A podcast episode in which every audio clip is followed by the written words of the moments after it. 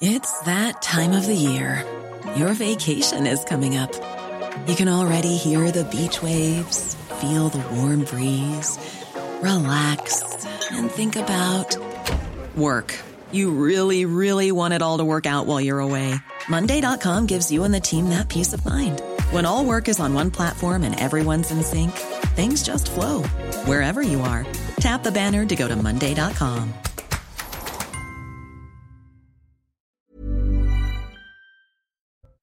Emmanuel Macron, premier chef d'État étranger, a rencontré la nouvelle première ministre italienne Giorgia Meloni. L'entretien a eu lieu ce dimanche soir dans le centre de la capitale italienne. Plus tôt dans la journée, le président de la République s'est exprimé lors de l'ouverture d'un sommet pour la paix à Rome avant de rencontrer le pape François ce lundi.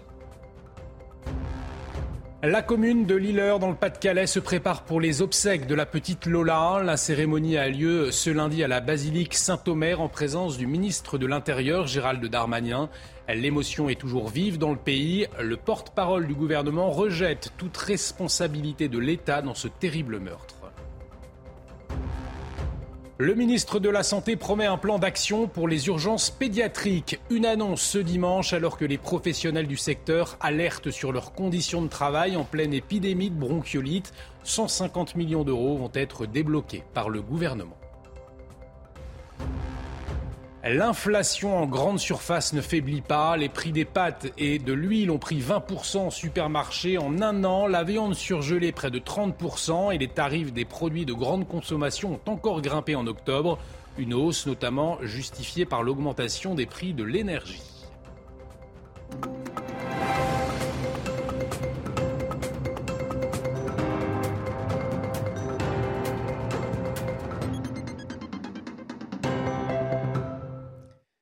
Bienvenue sur CNews, très heureux de vous retrouver dans l'édition de la nuit à la une de l'actualité. La rencontre ce dimanche soir entre Emmanuel Macron et Giorgia Meloni, le président de la République, premier chef d'État à rencontrer la nouvelle première ministre italienne, je vous le rappelle qualifiée de post-fasciste par ses détracteurs. Nous devrons poursuivre tout le travail engagé, a tweeté le chef de l'État avant d'ajouter nous le devons à notre jeunesse et à nos peuples. Un entretien surprise après un discours d'Emmanuel Macron au Forum de la paix à Rome. Les précisions sur place d'Emeric Pourbet. La première journée d'Emmanuel Macron sur le sol italien et romain a été marquée par une rencontre au sommet entre Giorgia Meloni, la nouvelle Première ministre italienne, qui, pour sa première rencontre avec un dirigeant étranger, effectivement, a choisi Emmanuel Macron, qui lui-même a accepté par courtoisie. Les échanges ont été extrêmement cordiaux, même si, évidemment, dans les prochaines semaines, il faudra préciser tout cela par une rencontre plus formelle, plus officielle. Auparavant, Emmanuel Macron avait assisté à une conférence sur la paix organisée par une ONG catholique, Sant'Egidio, où il s'est prononcé pour le rôle, le rôle des religions plus important dans la société et notamment vis-à-vis -vis de l'Ukraine. Et puis ce lundi, Emmanuel Macron doit rencontrer le pape François pour une troisième rencontre. Il y sera question notamment de l'euthanasie, où l'on sait que euh, les positions sont très opposées entre d'un côté l'Église catholique, le pape François a réitéré son opposition en fin de semaine dernière, Macron qui lui souhaite ouvrir justement cette question vers une loi sur l'euthanasie qui serait euh, votée dans les prochains mois. Les débats risquent donc d'être serrés entre les deux chefs d'État. Quelques heures plus tôt avant sa rencontre avec Giorgia Meloni, on l'entendait à l'instant, Emmanuel Macron a prononcé un, discours lors d'un sommet pour la paix à Rome organisé par la communauté catholique Sant'Egidio, proche du Vatican. Euh, selon lui, une paix euh, est possible en Ukraine. Écoutez-le. Au moment même où les Ukrainiennes et les Ukrainiens se battent, mais pour résister, pour défendre leur dignité, pour protéger leurs frontières et leurs territoires, et leur souveraineté nationale. Mais une paix est possible, celle-là seule qu'ils décideront quand ils le décideront et qui pourra respecter leurs droits de peuple souverain. Une prise de parole donc dans le contexte de la guerre en Ukraine. Le ministre russe de la Défense s'est entretenu par téléphone avec ses homologues français, américains, turcs et britanniques. Sergei Shoigu a fait part à ses interlocuteurs de ses préoccupations liées à l'utilisation, je cite, d'une bombe sale de la part de l'Ukraine. Le président ukrainien Volodymyr Zelensky a de son côté euh, réfuté ces allégations. L'Ukraine qui a fait part de sa crainte de l'utilisation de l'arme nucléaire par la Russie. L'actualité est toujours marquée par la vive émotion après le terrible meurtre de Lola il y a plus d'une semaine. Les obsèques de l'adolescente vont se dérouler ce lundi à 13h45 dans la basilique Saint-Omer à Lillers. La commune se prépare à vivre ce moment douloureux. Reportage sur place de Mickaël Dos Santos, Olivier Gangloff et Marine Sabourin. Les derniers préparatifs avant un jour de deuil. Demain, la collégiale Saint-Omer de Lillers, ville natale de la maman de Lola, va accueillir les obsèques de la fillette de 12 ans. Beaucoup des 10 000 habitants de la commune ne la connaissaient pas.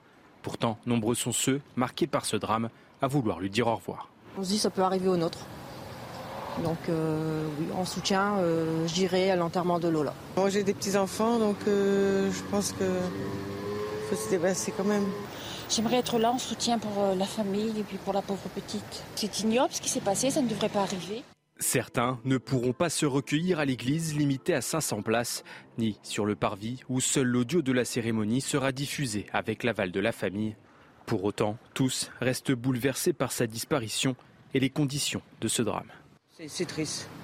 J'espère que la justice va faire quelque chose pour, euh, pour celle, celle qu'elle a fait ça, parce que c'est terrible. Si c'est vrai. Je m'excuse, mais ça me, ça me fait mal au cœur. Je comprends pas qu'il y a des gens qui peuvent arriver à faire ça. Invité par la famille de Lola, le ministre de l'Intérieur Gérald Darmanin assistera à la cérémonie religieuse. L'inhumation se fera, elle, dans la plus stricte intimité. Et si le meurtre de Lola continue de susciter sidération et émotion, l'exécutif a pointé du doigt ces derniers jours la récupération politique de certains partis. Le Rassemblement national ou encore Reconquête ont en effet dénoncé la responsabilité du gouvernement du fait de son laxisme en matière migratoire. Et ce dimanche matin, Olivier Véran est revenu sur CNews sur cette tempête politique. Écoutez. Les panneaux des manifestants euh, de l'extrême droite, c'est marqué L'État m'a tué. L'État m'a tué. Non, non, c'est pas l'État qui a tué la petite Lola. C'est une criminelle, c'est une assassin qui a enlevé, qui a séquestré, qui a violenté et qui a assassiné une petite fille de 12 ans. Vous comprenez, le, vous comprenez normalement le côté récupération, il doit vous choquer. Là, il doit vous sauter au visage quand on dit ça. L'État m'a tué. C'est pas l'État qui est un assassin. Le gouvernement promet ce dimanche un plan d'action pour la pédiatrie et débloque 150 millions d'euros. Une réponse à la lettre ouverte de 4000 soignants en pédiatrie vendredi adressée à Emmanuel Macron. Ils y déplorent des conditions de travail et une prise en charge inadaptée dans un contexte d'épidémie de bronchiolite. Face à cette alerte, le ministre de la Santé a assuré agir. Les précisions d'Élodie Huchard. Depuis le début de la crise du coronavirus, le gouvernement n'a de cesse de tenter de mettre en place des plans d'urgence pour aider le système de santé. Souvenez-vous, il y a deux ans, le fameux Ségur de la santé, une enveloppe avait été mise sur la table, une enveloppe de 19 milliards d'euros. Mais nous sommes deux ans après et on l'a vu encore cet été avec la crise des urgences, le système de santé ne va pas mieux. Et donc, on a ce dimanche une annonce du ministre de la Santé et du porte-parole du gouvernement. Un plan d'action immédiat est mis en place pour les urgences pédiatriques particulièrement en tension 150 millions pour aider ces services. Un argent qui devra aider notamment à recruter, oui, mais à condition qu'on trouve du personnel, dit le ministre de la Santé. Signe que François Braun a compris aussi que parfois l'enveloppe ne suffit pas à aller atteindre son but. Et puis on le rappelle aussi, François Braun va mener de manière plus large des concertations avec tout le système de santé. Dans le monde médical, on est un petit peu sceptique. On explique que cela fait plusieurs mois, plusieurs années que le monde médical a les mêmes revendications, les mêmes propositions et qu'elles ne sont pas forcément entendues par les politiques. On comprend donc forcément l'enjeu pour François Braun parce que le système de santé est à bout de souffle. Les praticiens le disent maintenant, il va falloir trouver une réponse au sein du gouvernement. Didier Lallemand sort de son silence. L'ancien préfet de police de Paris a publié jeudi un livre intitulé L'ordre nécessaire. Il raconte ses trois années à son poste Trois ans pendant lesquels le désormais secrétaire général de la mer dit en avoir pris, je cite, plein la gueule. L'Express a publié les meilleurs ouvrages, les meilleures pages de son ouvrage, extrait avec Maxime Lavandier et Michael Dos Santos. C'est un constat désolant de la part d'un ancien préfet de police. Dans son livre L'ordre nécessaire, Didier Lallemand dresse le visage d'une France en colère une colère qui, d'après lui, est sous-estimée par les élites. Pour l'ancien préfet de Paris, une chose est sûre, la France pourrait vivre une crise bien plus forte que celle des Gilets jaunes. Tous les clignotants d'un débordement par la rue sont au rouge, tout y court. La situation politique, la situation sociale, la situation économique, quel sera le prochain détonateur? Les retraites L'inflation? Je l'ignore, mais cela pourrait être pire que les gilets jaunes. Dès sa prise de fonction en mars 2019 et tout au long de son service, Didier Lallemand constate une violence décomplexée. Il n'y a plus une seule interpellation qui se passe bien, plus personne n'obtempère. Il faut avoir systématiquement recours à la force physique dans l'action de la police. Délinquant ou simple citoyen peut se soumettre à l'injonction publique. Mobilier urbain dégradé lors de manifestations, refus d'obtempérer en hausse. Lors de ses trois années de fonction, Didier Lallemand aura connu toutes les formes de violence possibles, dont la dernière, celle des événements du Stade de France, qui lui coûtera sa place de préfet de police de Paris. À Marseille, dans la nuit de samedi à dimanche, un homme interpellé par la police en flagrant délit en train de violer une femme. Le suspect de nationalité algérienne est visé par une obligation de quitter le territoire, une OQTF. Il a été interpellé par la BAC Nord alors qu'il s'en prenait à la victime derrière un camion. C'est une information CNews. Les pompiers, eux, en colère également après une agression lors d'une intervention devant un lycée alors qu'ils venaient porter euh, secours à un passant. Euh, quatre pompiers ont été pris à partie et blessés ce vendredi. Le ministre de l'Intérieur et une partie de la classe politique ont condamné ces actes ces dernières heures. Les précisions de Kinson. La vidéo continue de circuler sur les réseaux sociaux.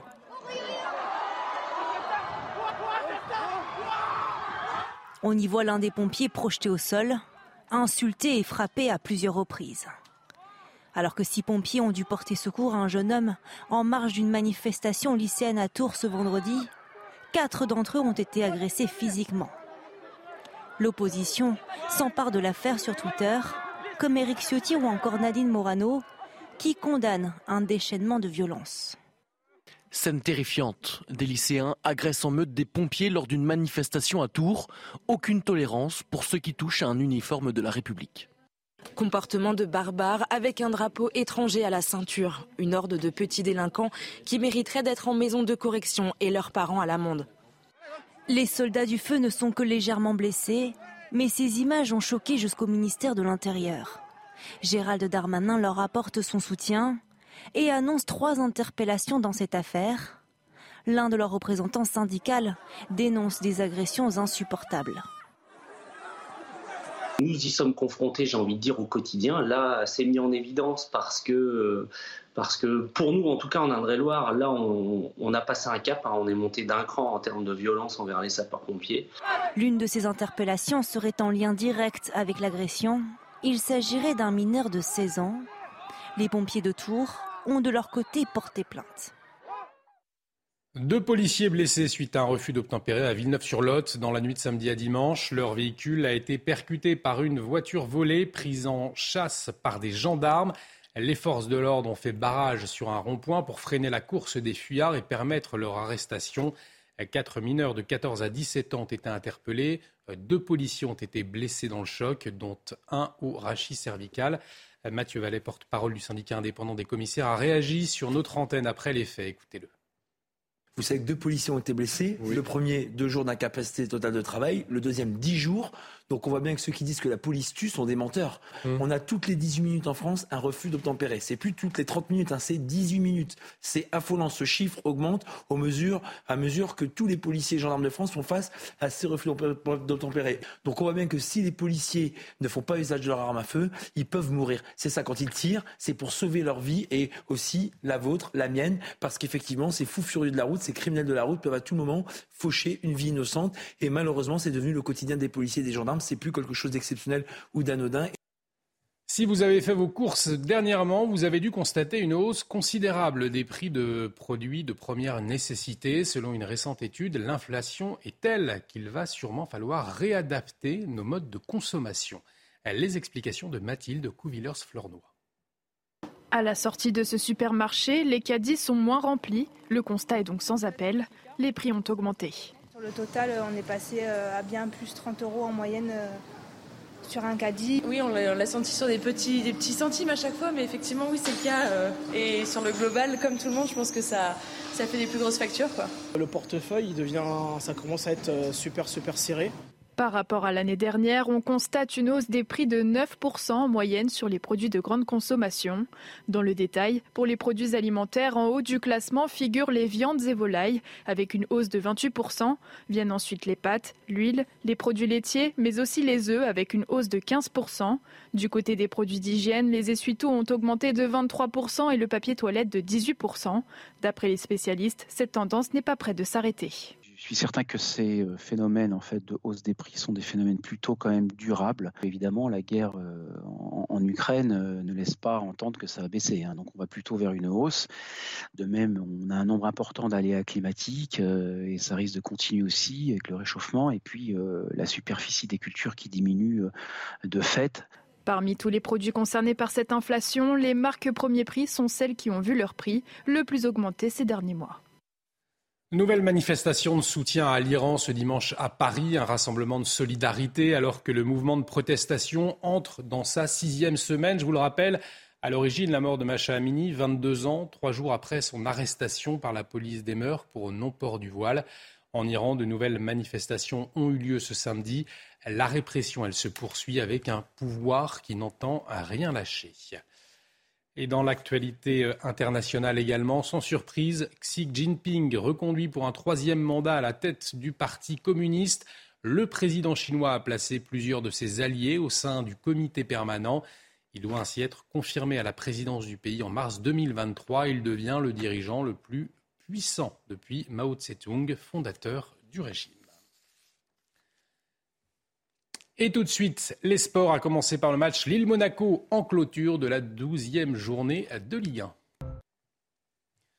Et on commence donc avec la Ligue 1 et le festival de buts entre Lille et Monaco pour clôturer la 12e journée. Ce sont les Dogs qui se sont imposés 4 buts à 3 grâce à des buts d'Alexandro Cabellia par deux fois et Jonathan Bamba, Caio Henrique, Dizazi et Ben Yedder ont eux scoré pour le club de la Principauté mais sans permettre aux leurs de prendre des points.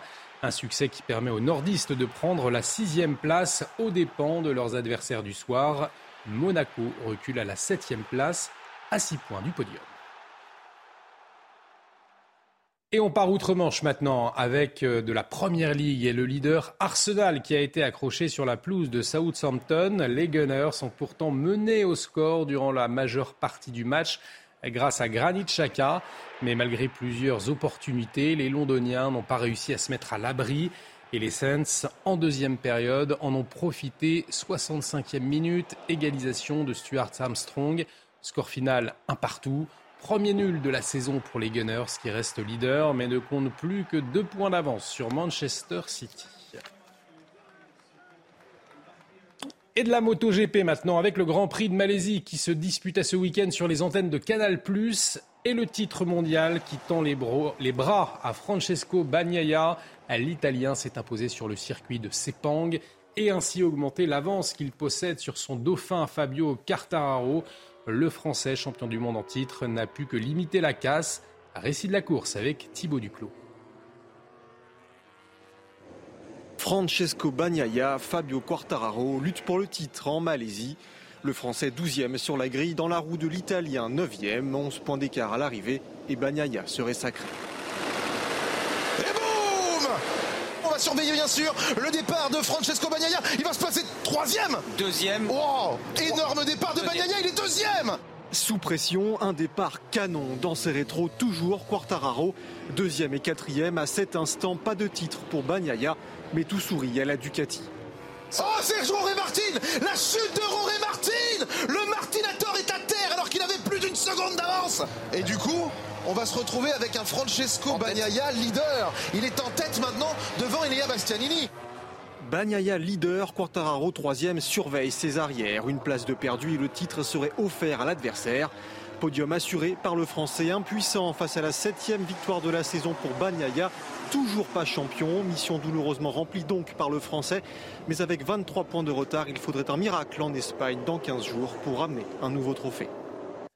Et il y avait également de la Formule 1 ce week-end avec les Grands Prix des États-Unis. Pour sa première en tant que double champion du monde, Max Verstappen a dominé à Austin ses rivaux Lewis Hamilton et Charles Leclerc.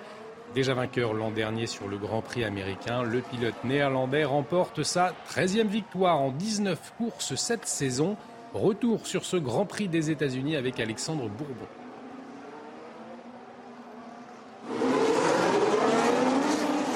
Carlos Sainz en pôle, Grand Prix plein d'espoir pour Ferrari. Espoir douché dès le premier virage. Est-ce que la Ferrari va pouvoir garder de la vitesse à l'extérieur? Ah, il se fait percuter malheureusement par la Mercedes de George Russell. La totale pour Sainz, crevaison, retour au stand et abandon. Conséquence Verstappen en tête, les deux Mercedes derrière lui. Perez parti 9 déjà à portée du podium après quelques tours. Remontée express aussi de Charles Leclerc dans le top 5. Les écarts à l'avant se réduisent, deux voitures de sécurité coup sur coup, abandon de Bottas et accrochage quatre tours plus tard entre Alonso et Stroll. Quatre nouveaux tours sous voiture de sécurité, Leclerc en profite après la relance et dépasse Pérez. Début des ennuis pour Red Bull, Verstappen au stand à 21 tours de l'arrivée. Ça va être interminable cet arrêt au stand et il va perdre la course là. 11 secondes d'arrêt au stand. Le champion du monde ressort derrière Hamilton et Leclerc, occasion en or pour le Britannique de gagner enfin cette saison. Mais Verstappen efface la Ferrari et se retrouve dans les rétroviseurs d'Hamilton. Oh, il y va maintenant Il a essayé euh, de le surprendre. Il va devoir s'incliner, Lewis Hamilton. À six tours de l'arrivée, le Néerlandais reprend la tête et résiste jusqu'au bout. 13e victoire en une saison pour Verstappen, il égale le record de Schumacher et Vettel.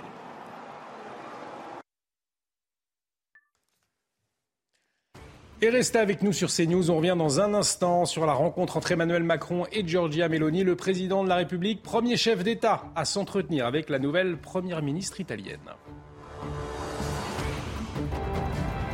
Retrouvez tous nos programmes et plus sur cnews.fr.